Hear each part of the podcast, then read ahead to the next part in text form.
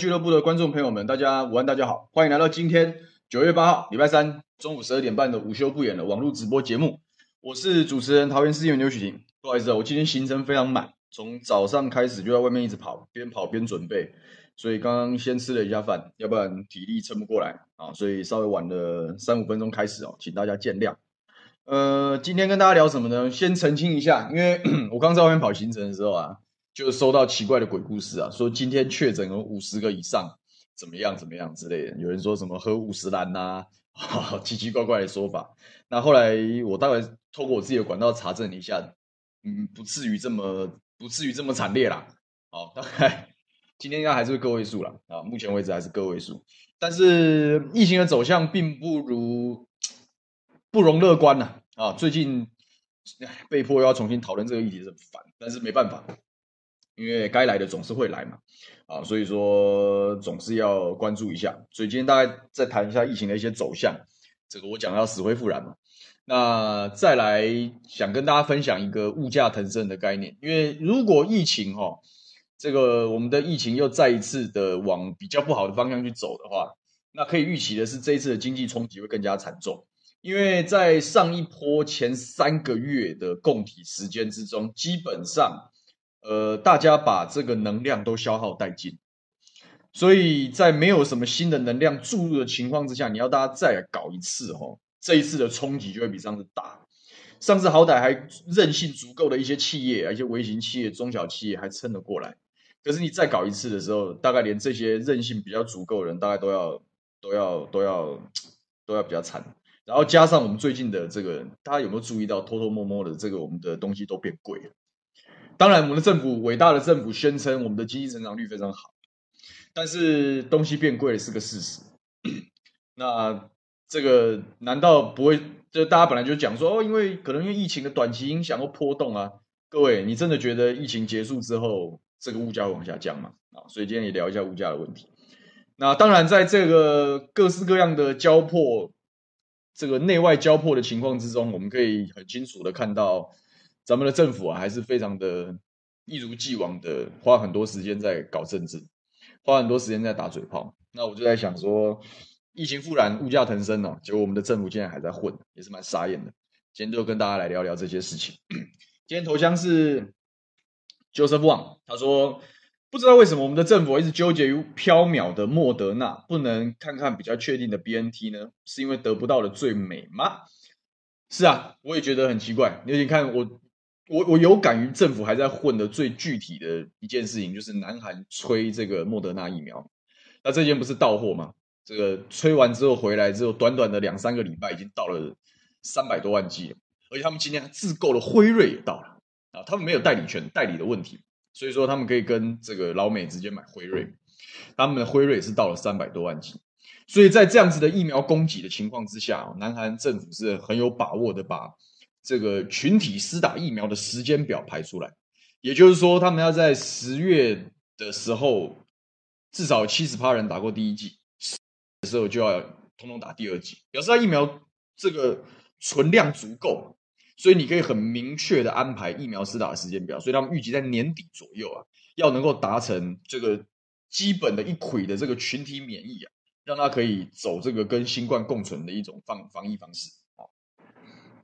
所以，为什么一定要执着于特定品牌呢？我们的政府连高端都会执着了，所以你不要怀疑他们是有政治上的私、私欲跟私心在里面。他们哪里是从人民的角度出发？今天从人民的角度出发，这些在野势力提出来的好的意见，坏的意见我们当然不讲，但是好的意见会经过这个专业的专家的判断、官僚的筛选之后，形成可行的政策，然后落地，这才是为人民着想。可是没有啊。他们是某一小撮人在指导的是整件事情，然后把所有其其他其他的意见都打成黑五类，都把它认为说这是邪魔歪道，只有相信政府、相信党，用信仰在防疫，用运气在防疫，这大家都非常清楚。所以他当然会去追求虚无缥缈的莫德纳，因为他到底有没有心要买要买疫苗，我才不相信他有心要买疫苗，因为他买越多疫苗，他高端就越没戏唱，就这么简单，就这么就这么烂。好，好，大家午安。然后小编说，请大家按赞、订阅、分享，一起救救小编。我们最近好像流量有些下降，啊，希望大家多帮忙啊！希望大家多帮忙。没钱花说台湾应该考虑拿 BNT 跟韩国是不是换换一下莫德纳，可以解决第二季的一些问题。我想啊，有心要采购啊，动作积极，手段灵活啊，不会买不到啊。这个郭董可以很很有把握的跟大家讲，从这个九月中开始，周周有疫苗。我是不是很久很久以前，我跟大家在分析疫苗采购这件事情的时候，我是讲，如果让郭董这一关突破了，保证他的可预期性，他公开的资讯。然后它的效率啊，会远远胜过政府。你看，这是完全应验，因为他很清楚，我是在商言商，我就是我就是商业契约，所以我契约上跟他议定的到货时程是什么，我就跟大家讲到货时程怎么样，大不了出状况的时候说明，这不就是我们当初希望政府做的事情？就算是你政府出面采购，你也是有契约的问题啊，你也是要在商言商，要不然你买个屁啊，对不对？所以说还是有一个脐橙，那你为什么不能讲？因为他不想讲，所以他说我要保密，要怎样？第一个，他随时用保密为由把这件事情关在黑箱子里面，出了任何意外，他可以他可以甩锅啊，他可以赖给别人。第二个是他当然必须黑，因为他根本不想让台湾人知道我们施打疫苗的节奏是什么，因为只有让大家人心惶惶，让大家焦虑，让大家没得选的时候，他高端才有机会啊。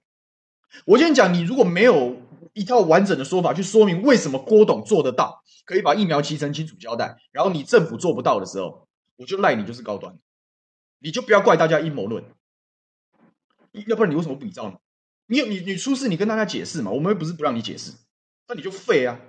你搞到现在，好，你讲三千万剂莫德纳在在哪里？什么时候来？约签了没？这么简单的问题都不回答吗？而且各位不要忘记啊，这是这个小细节，各位各位可能忘记了，但我记得很清楚。还记不记得蔡英文在宣示全线绿灯之后讲了什么屁话？你知道吗？我为什么讲他是屁话？他说：“我们除了要全线来配合，也协助台积电、慈济跟郭董这边购买一千五百万剂 BNT 以外，我们政府自己要再加买一千五百万剂。”这句话我是记得的。结果有下文吗？没下文呢、啊。现在我们都讨论那一千五百万剂，你政府说好你要跟德国买的呢？我不管你要不要透过上海复兴啊，你有本事买你就买。你个谢志伟每天在那边嘴炮说什么接力赛，接你个大头鬼了！接力赛你就废物嘛，因为人家吹得到，人家买得到啊。南韩也是有买辉瑞，对不对？也是买莫德纳，他有去催货，他东西有来嘛。郭董这一轨，台积电这一轨，该来都来，手续都办完了，这个到货期程也交代了，然后还跟政府喊话说，请你加速施打。全世界就你最废啊，就你指挥中心最废啊，你在干什么？莫名其妙，你知道吗？想到又有气。现在疫情的走向是什么？啊，这进今天主题啊，免得一骂骂下去没边了。疫情的走向是什么？现在大家在面对的是什么？是两条 Delta 传播链的不确定性。当然，今天就有很多鬼故事嘛。本来我讲说，有人讲说今天是五十例等等，然后当然大家就传传片。我收到这个消息是在我这个足球球队的群组，讲哎，今天听说加五十，哎，真的还假的？我压我这样。然后另外办公室群组也传，我们也听到加五十的消息，所以后来我就大家问了一下，后来说没有了。那刚刚我也有看到新闻，这个指挥中心提早辟谣，说五十是大谣言，不要不要相信。截至今天这个十二点为止啊，都还是个位数。我但个位数跟五跟几就算五十好了，还是个位数啊，其实不是那么重要。重要的是现在疫情的走向是什么？是。昨天的新闻已经很很确定了，他们讲说，虽然基因定序的工工作还没有完成，但这个新北幼儿园群聚感染的的样子，原则上就不是阿尔法啊，就不是阿尔法，是这个不是阿尔法，那还是什么呢？不是 Delta 是什么呢？啊，那再加上本来机师，然后在桃园的北科复工这个案，这个很清楚是 Delta 啊，所以其实现在其实是有两条隐形的传播链，Delta 的传播链。有两条这样子的潜在风险，哦，那很多人在网络上，大家也在带风向，在嘴炮，一如既往，大家收钱办事啊，就是说啊，每次都你双北啦，就是你新北废物啦，破口之类，然后桃园你看都没事，堵住了。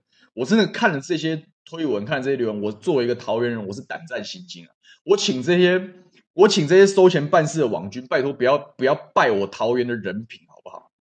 任何一个有防疫概念的人都知道这件事情。不是那么简单的，不是这么，不是说堵得住就堵得住的。你怎么知道他是在潜伏期还是还不是在潜伏期？对，现在有一轮的筛检 PCR，原则上都是阴性。你不要忘记，现在新北群聚，他们不是讲说一个埃及回来的吗？埃及回来的时候，他有没有入境普筛？有筛吧？出去有没有筛？筛三次，是不是入境筛一次，七天筛一次，十四天筛一次才放出去？请问他染疫了没？他有没有把它传出？他有嘛？他还是有嘛？所以就算你有这么这么完善的机制，你都不能百分之百杜绝病毒进来。那你怎么就这么有把握？现在才第二天还第三天而已。然后因为我们这第二轮的初步框列这些学生，还有这些这个染疫机组员身边的接触者的快筛，第一轮是阴性，你就认为堵住了？你怎么你怎么这么有把握？你怎么这么？敢在那边乱讲话，我讲那叫立旗嘛，立 flag，对不对？你不要立旗，然后到最后拜桃园的人品，到时候出事，我找你算账，莫名其妙嘛。现在就是不确定性啊，就是有两条啊。那这两条到底什么？你至少要等到十四天，因为那是一个，那也不是百分之百，那是一个大底上公认的一个传播链的一个走势嘛。所以你至少要等到十四天都没有状况出现，没有突然爆出一两个案例或怎么样，你才可以确定，对，我们把它堵住，对不对？那你现在现在的状况就是这样，所以。如临大敌啊！真正对于这些有心防疫的人来讲，这就是个如临大敌的情况，因为你根本不知道他走到哪里去了，然后你也不确定他到底他到底会不会蔓延。当然，你从乐观的角度，你可以看啊，因为台湾人这个比起虽然比起我们当初在三级警戒的时候多了一些人流，但是大体上大家口罩没有没有拿下来，然后比起当初三级的时候更好是至少一部分人打了一剂疫苗，大概百分之四十几。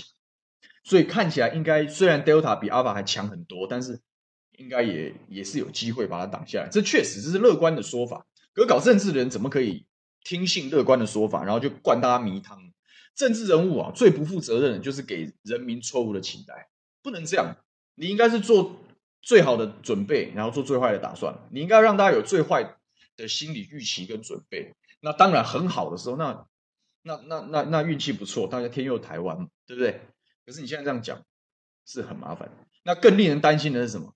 这些染疫的幼童，至少现在国际上大家对疫情的判断是幼童转重的几率不是那么高。为什么疫苗都没有 cover 到这么小的小朋友？就是说，综合疫情的这个这一段时间的走向，然后大家的感染，然后大家发病的样态，幼童不会有太大的问题啊。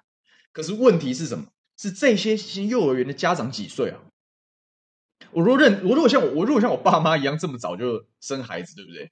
我爸我妈二十五岁生我，所以对我今年三十几，对不对？如果所以我，老婆跟跟我如果是像我爸妈那个年纪一样这么早就生小孩的话，我现在这个年纪的儿子女儿就是幼儿园的大小，那或者再大一些，我可能三十五岁之后，我的小朋友会上幼稚园，对不对？那不管是三十一岁也好，还是三十五岁也好，好四十岁好，这群人不是疫苗孤儿是什么？这群人不就当在排队的时候，哎，一个由上往下排，哎，一个由下往上排，然后最中间我讲就是贱民中的贱民，就这群人啊，上有高堂老母，下有嗷嗷待哺，缴税缴最多，工时最长最血汗，背房贷背的要死，然后疫苗最后才打，那像危险嘛，是怕幼稚园的小朋友，反正带回去给家长，而这家长刚好是没有打疫苗，你怎么办？所以不确定性是很高的。所以虽然今天讲说加五十是个是个谣言。或者是一个过度悲观的诠释，但是你怎么知道接下来两天不会发生这样鬼故事？所以说，是我是我是一点都不敢乐观，包含桃园我也不敢乐观。我当然希望他没事，我没有人希望说疫情要大爆炸，谁受得了？拜托！但是我也希望大家不要随便那边唬烂，或者是在这个时候在那边互相比较哦，谁防疫有成哦，谁把它堵住了？这些都是在浪费这个城市的人品，拜托不要这样。还有，这能不能堵住的观念，也是最好的照妖镜，就是我们的疫苗政策到底是正确还是错误？就这一次就看得清清楚楚。如果真的不幸哦，这个新北幼儿园群聚走到了家长，然后造成了甚至未来可很有可能是职场的交互传染，对不对？带去给爸妈，爸妈去上班，三十几岁不上班干什么？万一又这样，然后造成或者是在社区走动，怎么样造成社区感染？就是疫苗没有覆盖到。他刚好就钻你这个疫苗的真空，那这政府真的要真的切腹自尽，真的要切腹自尽，因为全全台湾除了你们这些生计帮这些高端仔之外，没有人不希望你多买啊，没有人不希望你多花钱，大家都拜托你多花钱，拜托你用各种管道去买，拜托你放下各种政治争议，就你就是不听啊，你到现在都还是不听啊。当郭董还说我们是不是要再多准备一点的时候，你竟然讲我们疫苗的够了，然后你陈时中才讲说。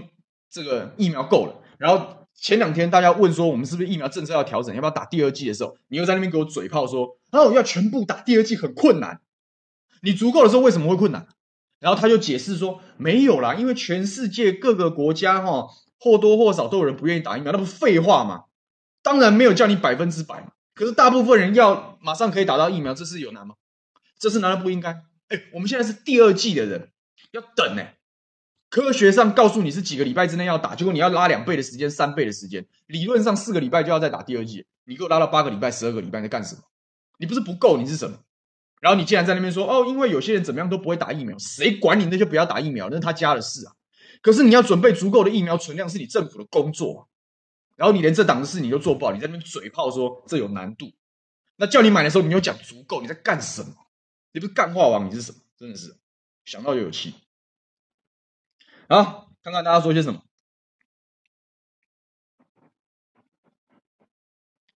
这个大家除了问过我五安之外，我也问过大家五安。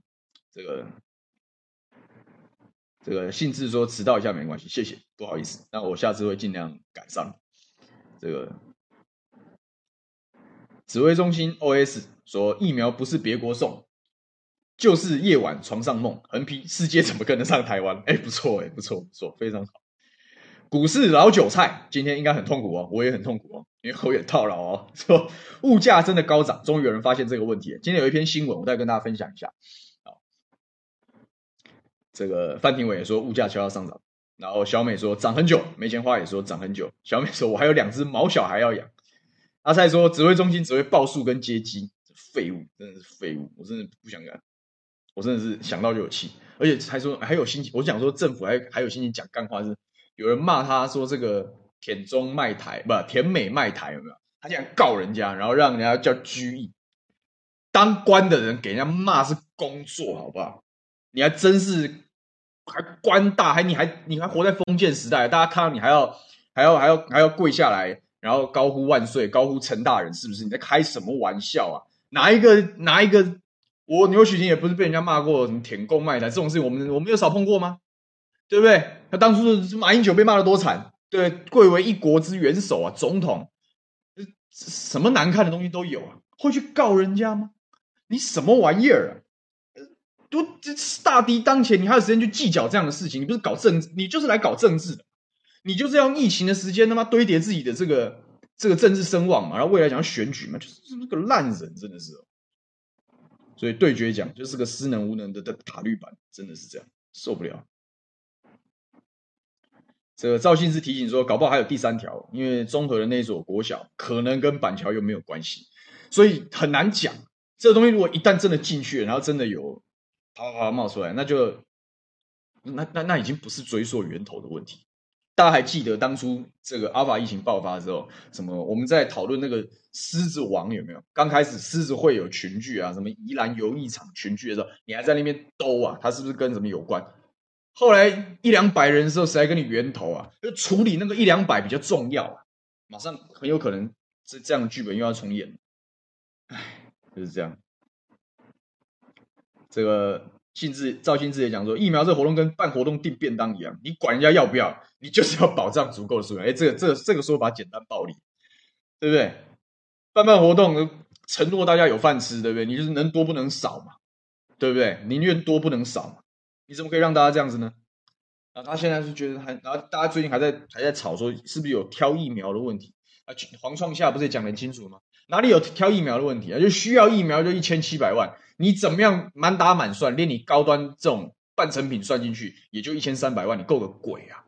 真的是哦，那，这不是这不是挑不挑的问题吗？你挑你要让大家挑啊！你这种东西难道不是做越多，大家越觉得你政府有能力吗？就你在那边搞精算，没水准。好，所以这是疫情的部分。我是希望大家平常心啊，因为不是没有经历过了啊，所以就把自己照顾好，老样子。我们之前怎么跟大家呼吁，现在就是怎么跟大家呼吁，就是把自己照顾好。因为你其他东西我们能评论，我们能讨论，能够骂一骂政府，但是那不，他会不会听了他家的事？你你你你你，我们终究不是这个，又不，他不会因为我们这样子讲他就改了。他如果会的话，今天不会这么惨，对不对？但是这个自己的生命跟自己的生活是还是要顾的。所以我还是希望大家小心嘛，就是小心以对，大家口罩戴好，少出门吧。然后有余裕的时候，把自己身体健康照顾好，然后密切留意自己的身体健康状况。那我当然知道前一阵子，因为这又喜欢讲加零加零嘛，因为鼓励大家放松嘛，所以我相信大家大概也也也也，我包含我自己在内，也都没有很详实的记录这一段时间的行程。但我觉得这一段时间大家把它调整回来，就是说因应因应这个潜在有可能爆发的新一波的疫情的危机，应该大家除了把自己身体健康照顾好之外，要密切记录自己的行程。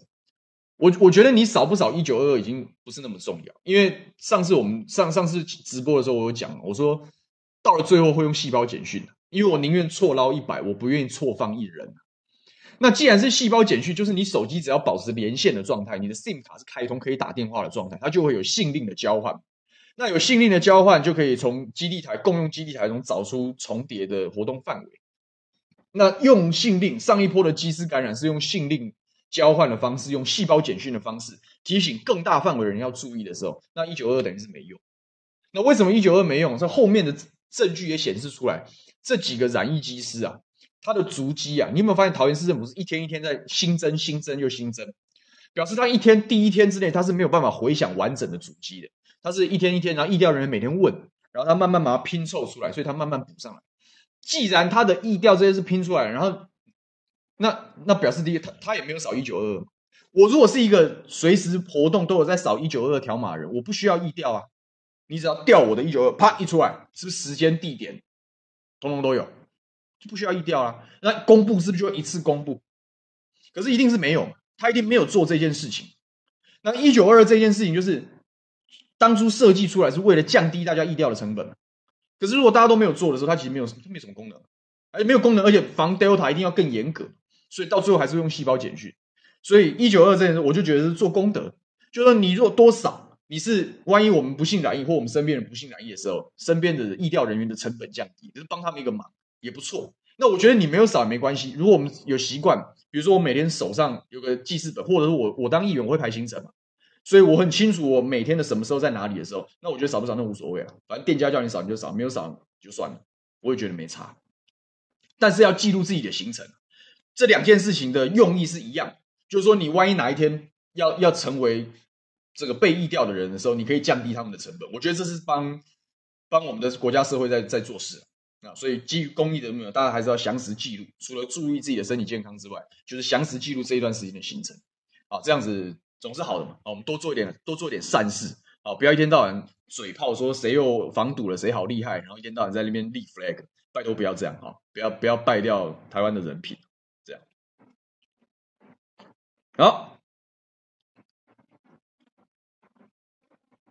干净核能说感谢波兰的一中疫苗，最近大概走向就会是这样了啊。如果谈到这件事情，不管是立陶宛也好，波兰也好，就会是。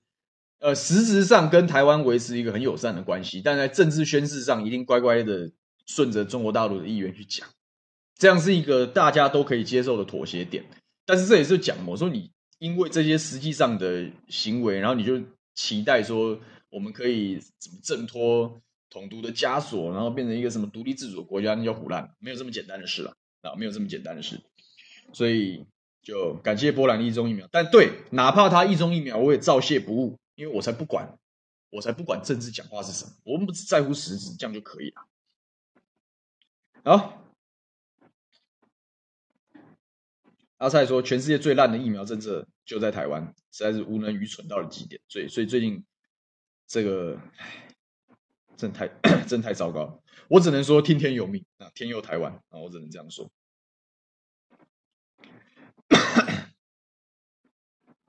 小美说：“朱新民是谁？为什么你会提到朱新民啊？朱新民是我不知道我们讲认识的是不是一样的人？但朱新民是政大的教授吧？好，讲教两岸关系的，我有上过他的课。嗯，可是你为什么会提到他？好，先不管，好，先不管。好，反正我话接着往下讲啊。大家有什么问题啊？什么想法可以再再丢在这个留言区啊，或者是怎么样？讲完疫情的走向，就跟大家聊一聊，就是说最近的物价。”念一篇新闻给大家听。嗯，等我看一下啊。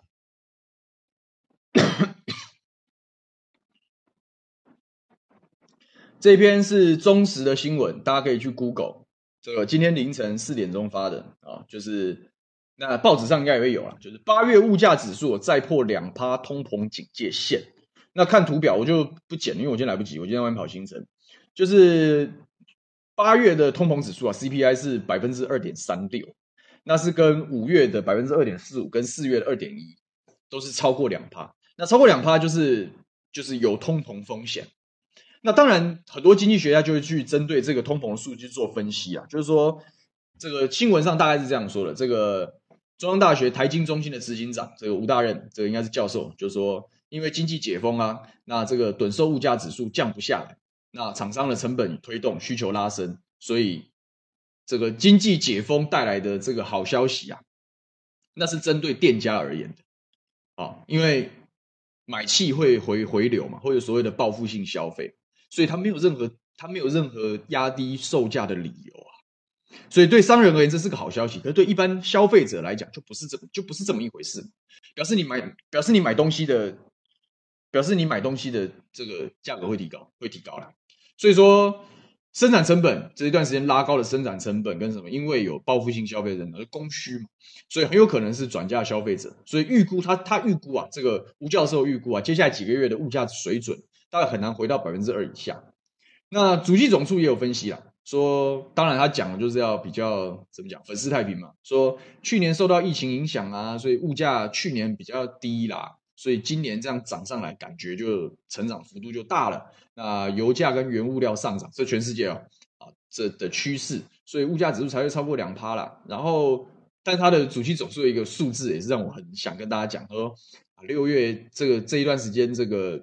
又不是大旱就是大雨，所以气候不稳定。然后六月开始是下好大雨，又下在中南部，那时候不说水患嘛，所以蔬菜哦量量减价扬啊，年增三十五趴，所以所有东西都在涨啊，机票也涨嘛，对不对？因为疫情班航班大幅度减少啊，肉类也涨，成衣水果通通上涨。所以，但是我们认为这是暂时现象，天后回稳就会回落。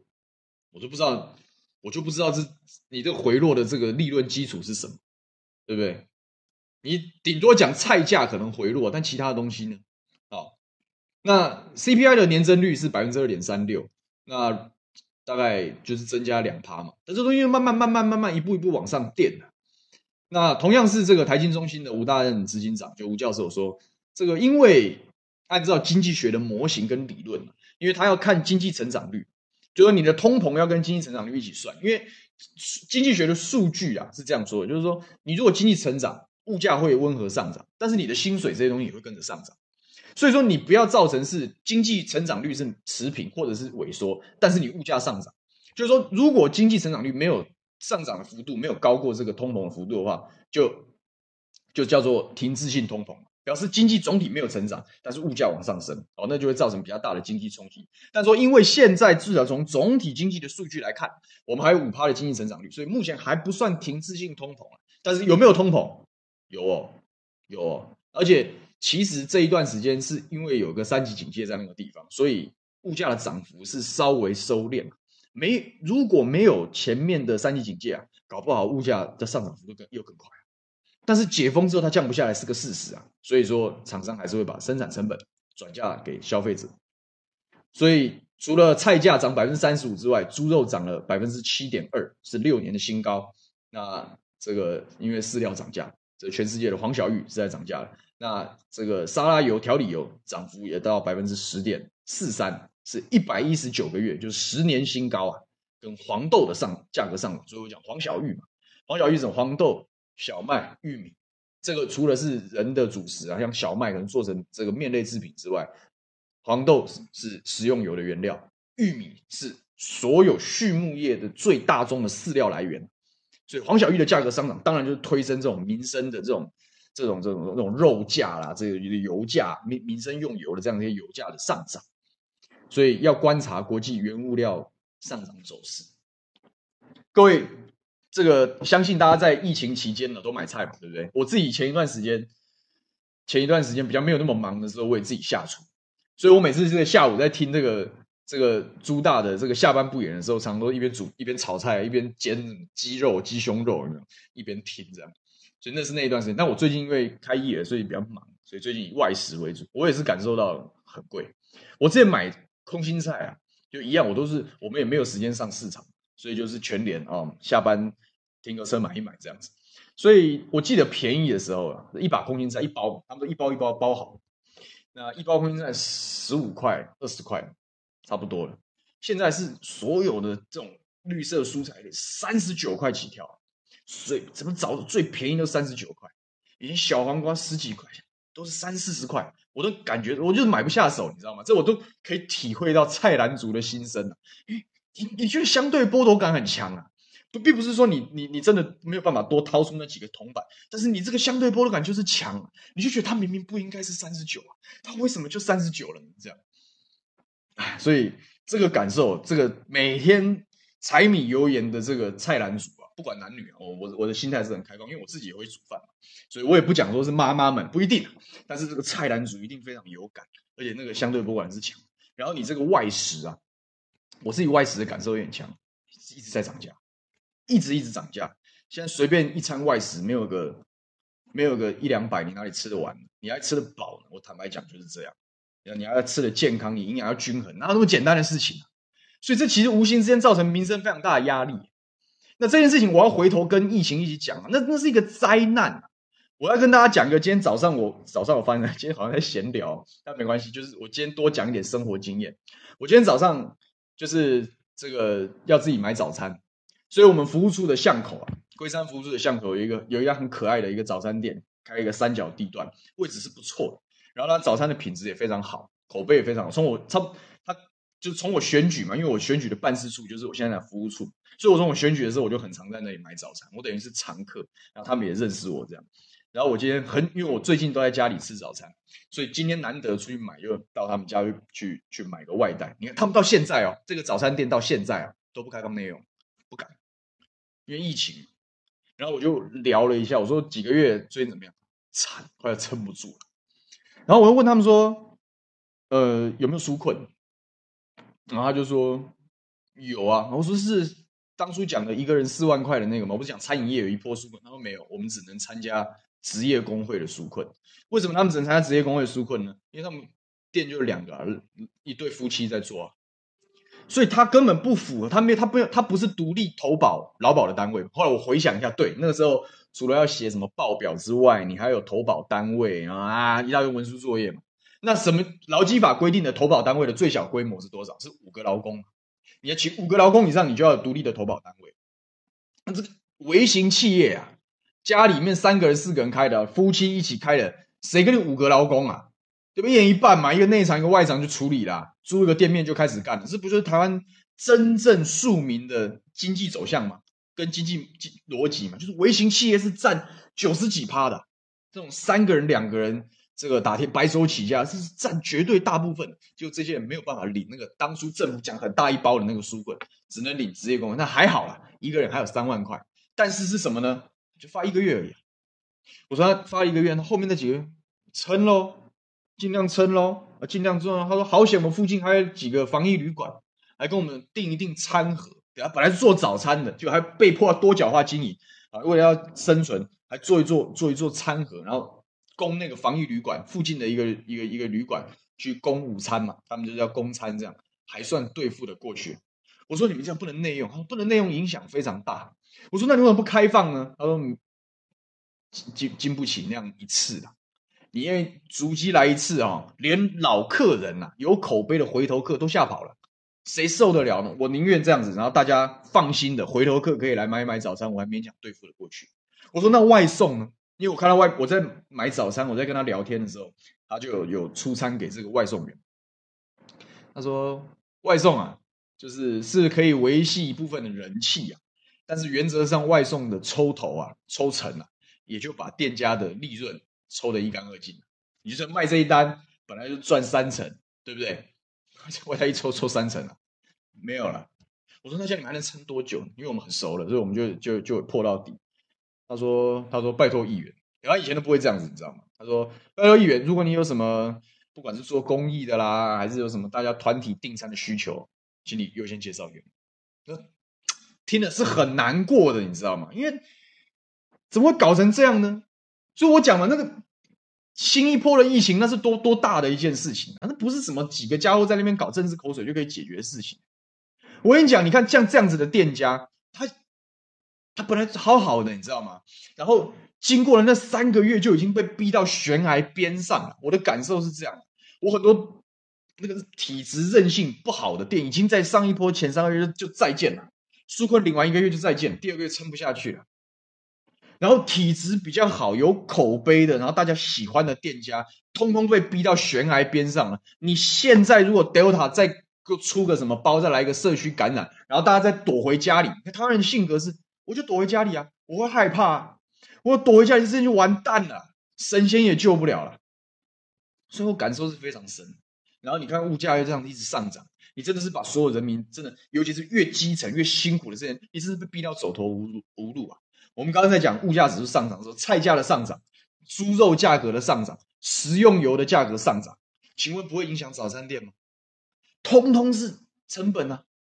在这种大家已经萎缩消费，然后萎缩消费不是因为不愿意花，是因为我没有机会跟你接触，因为我躲在家里面的时候，还你还敢涨价？这多这多变态的一件事！你不是把所有人逼到悬崖上是什么？所以这个今天早上的这样见闻，然后加上我看到物价这边新闻，我就非常有感。真正的庶民经济已经是被被逼到悬崖边上的情况，那你再这样下去，真的受得了？然后我在想说，我说讲到这个，我也要讲一下。然后在这样的时候，我们大大家讨论，在讨论振兴券，对不对？说哦，发五千消费怎样怎样怎样，啊，绑定数位或什么，如果。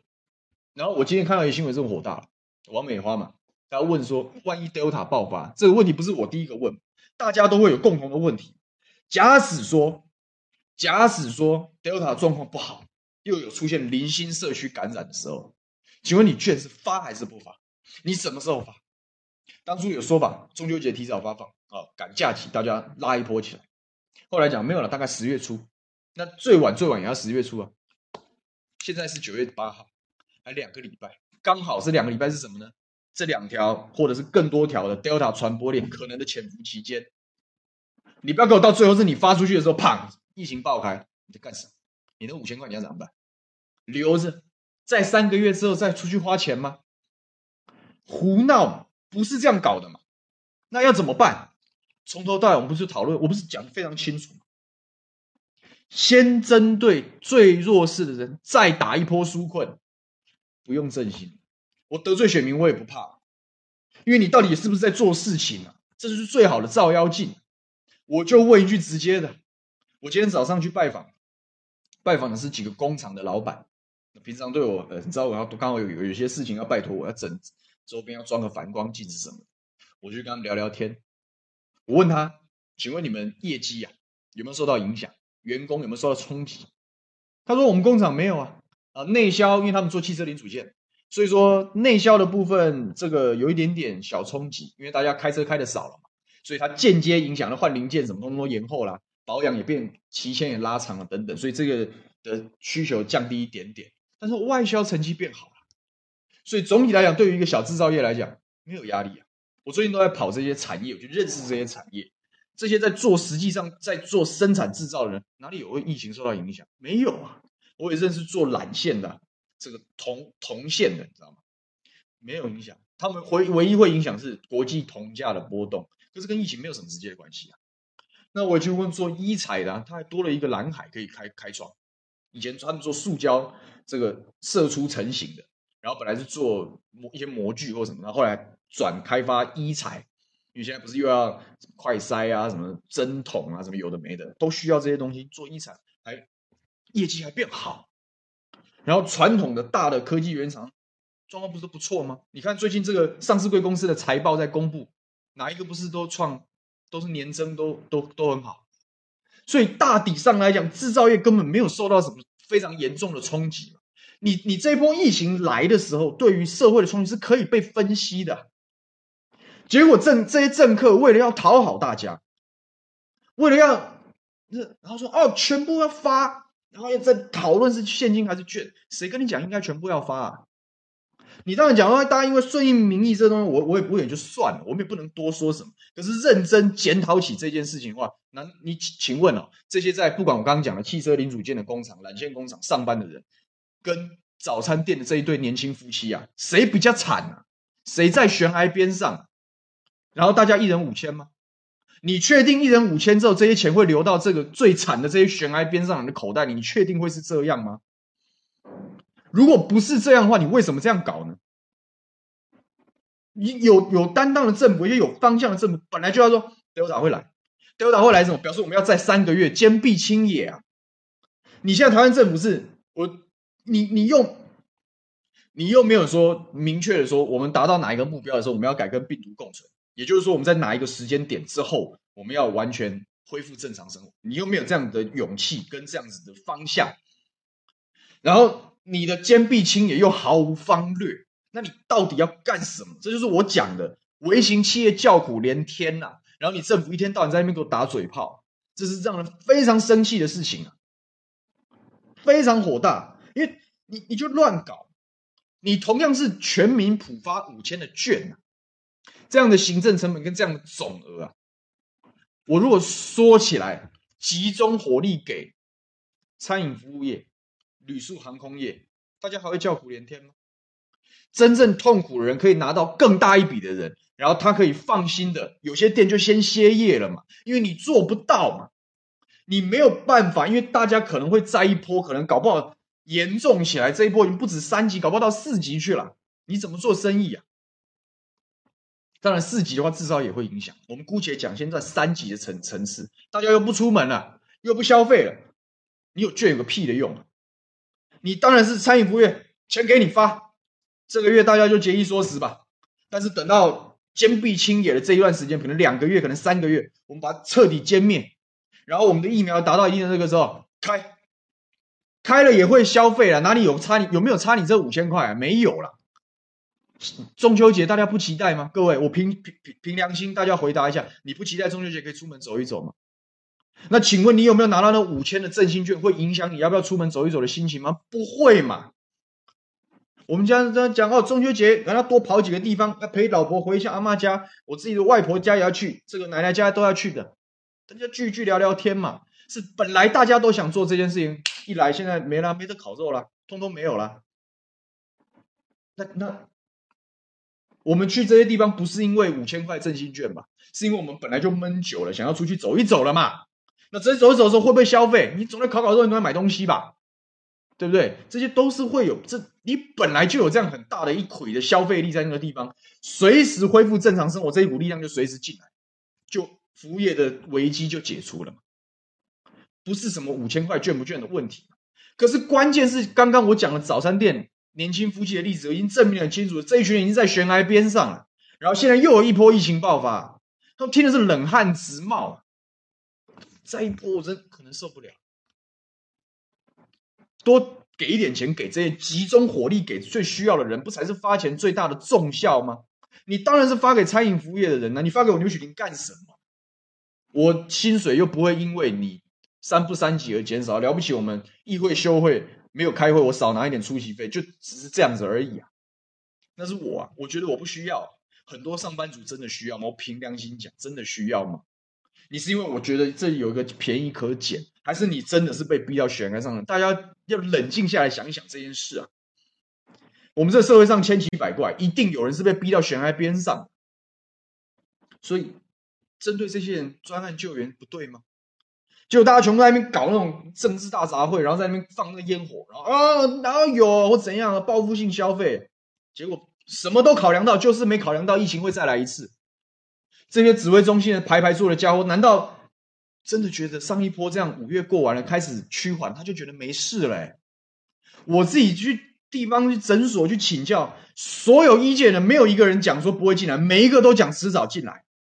我真的我没有开玩笑，每一个。我认识的医界有背景的人，我去请教他，请问这个现在大家说 Delta 一定会进来，是从你们的专业角度来讲是什么？他说：对啊，就是这样，一定会进来，什么时候而已。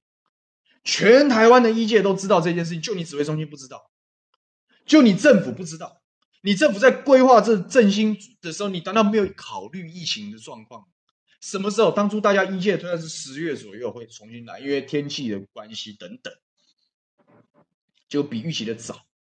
然后你还你有办法调整？然后王美华说：“我们证金券照发。”你知道照发是什么意思吗？等于我把一大笔钱弄出去了，万一这个疫情又持续三个月，你还有钱可以纾困吗？那你不是不负责任是什么？还是说哦，到时候又出现了状况？我又要再举债，不是浪费是什么？你钱就没有花在刀口上，刀口这么这么大一个放在那边给你看，就是餐饮服务业嘛，就是庶民经济嘛，就是旅宿航空嘛。我也讲了纾困，你拨给航空业啊。现在不是在那边吵，是不是又是三加十一状况重演？可是这个机师也很痛苦啊，我不能出去再回来关，这违反人性，会对心理状况跟非常影响，这个是事实啊。你难道不能集中出勤吗？你就飞来飞去，飞来飞去，多飞几趟，飞三趟，集中在两个礼拜内，你出勤三趟，回来之后隔离十四天，然后我放你七天假嘛。那航空公司怎么调度人力？人力是不是没有那么好调度？没有那么好调度，政府补贴嘛，转单嘛，你没办法送那么多货，我让别的航空公司来送会怎样？就这么简单啊。那航空业亏了怎么办？纾困啊，又没有人，又没有人说你不不是你，全世界也知道你航空业受创最深了，纾困啊。你为什么这时候你还要想说我要，我还想赚钱呢？我还想要多多多飞几班呢？所以不管怎么样哦，我都要压榨我的这个机师跟空服员哦。说机师跟空服员很痛苦怎么办？哎，我们可以不要让他关那么久啊？干什么东西啊？然后政坛上都不讨论这件事情，因为太多人是这些航空公司的守门人了嘛。这事情不是乐色是什么？就整个乱搞一通。我讲嘛，大家已经快要不行了呢。这个社会上已经一大堆人被逼到悬崖边，不管是因为物价也好，还是因为疫情的焦虑感，还是因为疫情造造成的下一波的经济压力，也叫苦连天。就你政府在想，还有时间给我打嘴炮，说我们的券照发，说我们打两剂疫苗很困难，但是我们的疫苗是足够的，完全没有调整能力。我各位，我我我谈我谈这，我跟党派没有关系啊。你看，我像我讲振兴这件事，我根本就否定什么发现金，这是不是发不发现金的问题啊？是你根本要针对人去纾困的问题，你要解决问题，讨论事情要针对问题在讨论嘛。可是都没有啊。然后我也讲了，一直以来我讲考验一个政府的本领跟能能力的关键是什么？不是你的什么这个宣传华不华丽耶，是你有没有办法随时因应局势的变化，灵活的调整你的政策，这才是厉害的政府。就我们政府每个都只是这样，只会只会宣传，只会在那边嘴炮。那遇到状况是你有没有办法调整？结论是你不能调整。现在遇到疫情这样来袭，需要被调整的是是不是疫苗政策？现在大家讲，关键是突破性感染，他如果有走到老人，第一剂白打，所以应该要先安排第二剂，可是他转不过来啊，因为我不用答应他年轻人要先打，变得大家都打第一剂，然后面对 Delta，可能大家都没有什么防护力，可能我不敢讲没有，科学上有部分，但是它是不是最合理的防疫措施，是不是最合理的疫苗施打政策，显然不是嘛。一届很多专家在提出警醒，要调整，要调整，要调整。可是你政府会调整吗？不会调整，你没有那个能力去做这件事情。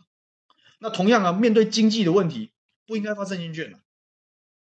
如果真的疫情真的爆发，你整个要是负责任的政府啊，你整个证券真的现在就应该先喊卡了，现在先暂停，因为都很清楚，万一 Delta 再爆发，你的证券下去是效益必然是不彰的。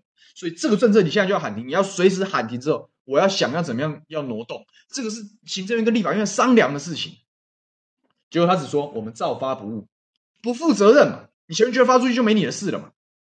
你说哦，因为我们可以用到明年四月底，请问，请问我我服务处隔壁的早餐店店家的老板娘可以撑到明年四月吗？这在干什么嘛？就只有时间每天在那边打嘴炮，每天搞宣传，真是不务正业到了极点。哎，想了就有气。好，看看大家说些什么。好多哦，这个应该下次要请小编帮我们整理一下。哎，我们的小编说，因为我们的这个订阅人数哦快要五万，所以有特别活动。特别活动意思呢，就是可以问 Q&A，可以问我们这个各个节目的主持人，应该可以问秀玲姐，可以问凯翔，也可以问我。那就欢迎大家一起来响应啦，对不对？这个小编说我是家庭主妇，现在不是，因为这个之前晚上比较空，然后现在我我有去上那个教练课，我有在健身。因为我前一阵子肚子越来越大，就是还大家看不出来，但是我注意到这件事，所以我就有在在在 handle 这件事，就是超前部署啊。所以现在晚上要上教练课，然后最近事情也多，所以我现在已经不是主夫了，我现在都原来是我现在是这个 foodpanda 的忠实拥护者这样。但是我那段时间的经历，我是印象很深的。小美说，去年要进口莱猪的时候，肉就已经开始涨价，对。然后对决也说，牛番茄农历年的时候一斤十二元，上个月一斤一百三。所以菜价的平均涨幅是百分之三十五，那个别叶菜类或者是个别特特定的菜类，或者是有有特别品种，恐怕涨幅不止如此。王飞猫说：“现在什么便宜吃什么嘛？不晓得。那些被逼到墙角、逼到悬崖的人，确实只能这样。那是多么可怕的一件事情。”好，小编有放那个连接，说五万订阅主持人 Q&A 哦，欢迎大家发问，就可以到那个，它应该是一个表吧，大家就去填吧。啊，我们都会非常佩服。我们都会非常配合，不是非常佩服。林建中说：“台湾会越来越穷的。如果这个，如果这一波的所谓政府宣称的经济成长没有反映在薪资上面的话，那就是越来越穷。因为确实有反映在物价上面。因为经济成长的国家，物价会温和上涨。可是关键是这个百分之五是来自于哪里？来自于这些炒作土地的所得吗？来自于这些少量富商巨户的这个巨额业绩吗？”还是那个五趴是雨露均沾的，我们就看吧。啊，这些公司赚钱的时候有没有给劳工加薪呢？有没有多发年终奖金呢？这都是可以看的指标。如果都没有的话，那你成长关我屁事啊！你关我基层老百姓屁事！我只感觉到这个空心菜一包三十九，我买不下手。我真的只感觉到这件事。哎。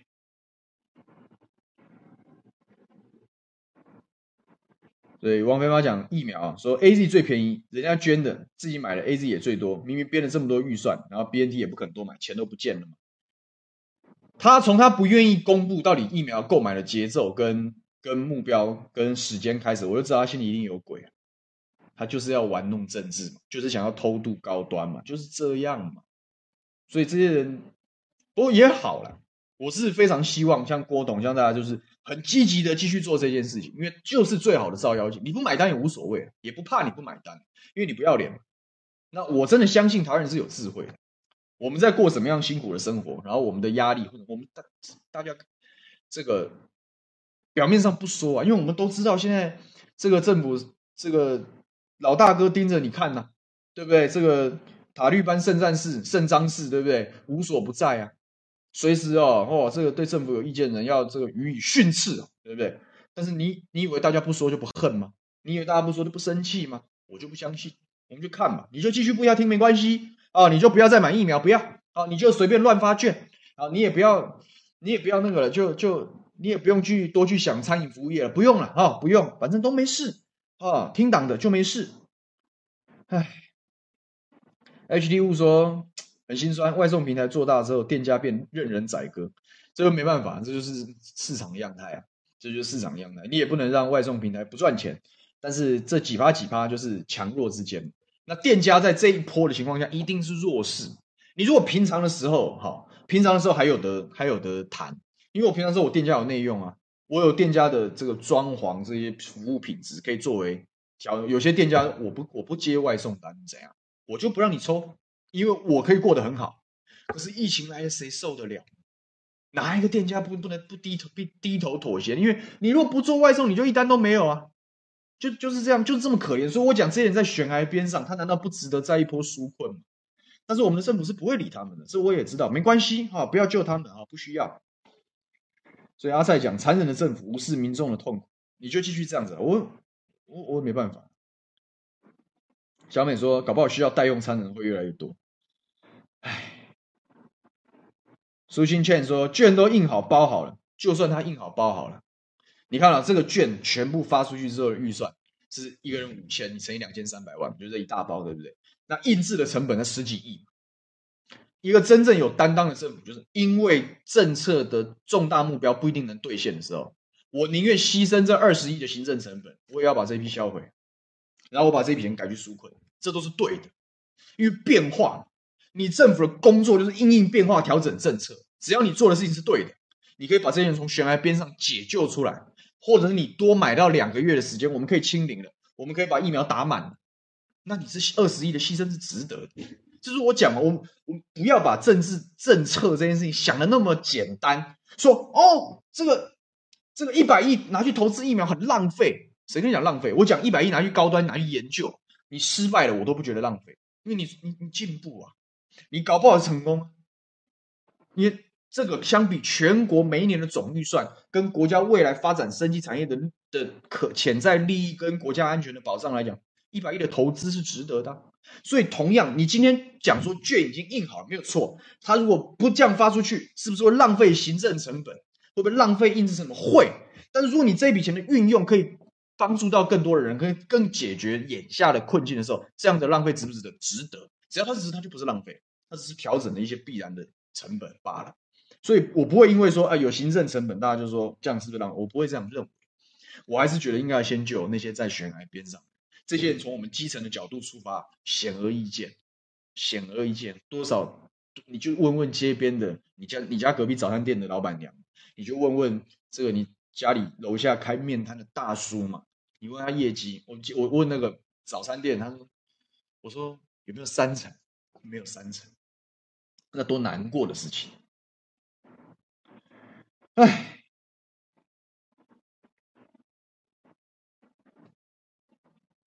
就地劝说：“哎，五千券，以为是美金吗？搞半天笑死人！北部一个普通便当都要一百元了，能吃几餐？对啊，所以我说，你与其把它普发到大家那边，然后其实也解决不了太大太多大家的问题，你也勾不起什么大家消费的欲望的时候，你不如再把它移回去做纾困。我真的是这样建议。不过听不下去的，听不下去。”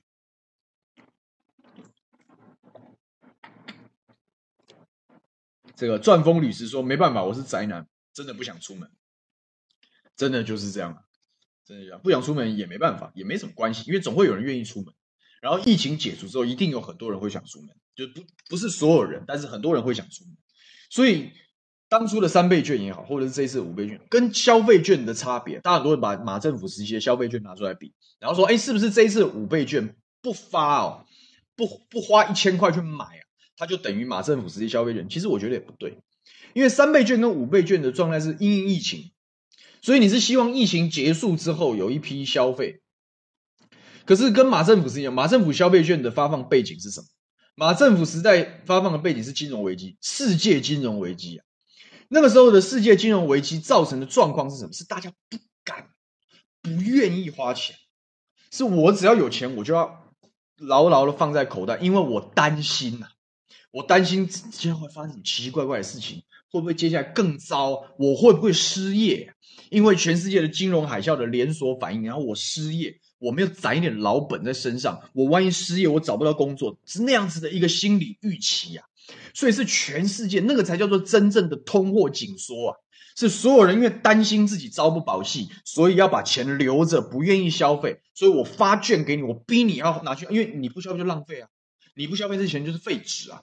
所以拿这笔钱，我讲，哪怕它是替代，你至少愿意出去，它能够带动多少无所谓，但是你至少，你至少先流动，然后流动发现哦，其实也没有那么糟，然后大家信心回笼之后，才重新开始消费，那个是消费券的背景。你现在是什么？请问大家有因为疫情，然后担有除了服务业之外，有担心自己朝不保夕吗？你当当上班族的，一般一般做这些事情的人。会觉得我即将失业，世界即将毁灭，有这种有这种恐慌跟担忧吗？应该没有吧？请问，不管你政府有没有发钱，疫情如果趋缓，你会不会想要回去自己的平常喜欢的店家吃吃饭？你会不会想去很久没有去的风景旅游景点走一走？你会不会想要重新出国走一走？会嘛？所以谁跟你不谁跟你不消费啊？谁跟你紧缩啊？现在根本不到紧缩的时候，因为没有到全面绝望到朝不保夕的一个时候，那你发什么屁的券？这就是政策逻辑不清楚的问题嘛！你连到底为什么当初发消费券，当初是什么？现在为什么发振兴券，效果什么都讲不清楚。现在的政治中就是这样子啊，然后就集体堕落啊！大家喜欢听跟随那种表象的东西，所以就是这个死样子。所以我讲一时半刻也改不了了。但是我觉得，既然反正我有节目在这边，我可以大放厥词，我就讲吧。我就讲我心中真实的想法。现在要的根本不是什么券不券，根本不是普发，好不好？谁跟你普发啊？发给需要的人啊，对不对？哎，王菲妈说这几天本来想逛一逛大江，一想到疫情严重就算了。也不去也行，就是这样啊。所以你看疫情，它现在还没有，还还还不确定。我们讲加五十只是个谣言而已，但是还没有确定的时候，大家就已经丢了。那你发券有什么用就是旺说：“我只是想去报复性打官员，不想报复性消费。”然后大家都同意，想打官员。所以我想啊，你这一波啊没有处理好，不管是你疫苗政策没有办法覆盖，你没有好的配套，接下来万一有社区感染，你没有办法及时封堵、及时处理哦，就是这一批在悬崖边上的，统统往下跳啊！你知道这就看嘛，就看嘛，你再不处理。好，两点了，所以大概很多人转台了。赵新之说，今天本土七，境外二，死亡零。嗯，多看几天啊，然后这个就听天由命吧，不要听天由命，好像挺消极啦。就是做好自己能做好的，好不好？我们还是我们还是这样的心态，好不好？我们还是这样的心态，就是做好自己可以做的事情啊，多记录自己的行程，口罩戴牢啊，注意安全，注意自己的身体状况啊。我也祝福大家这个身体健康。啊，不要被这个，希望这个疫情不要烧到大家身上。好，希望呃台湾可以转危为安吧。啊，我们只能这样卑微的希望了。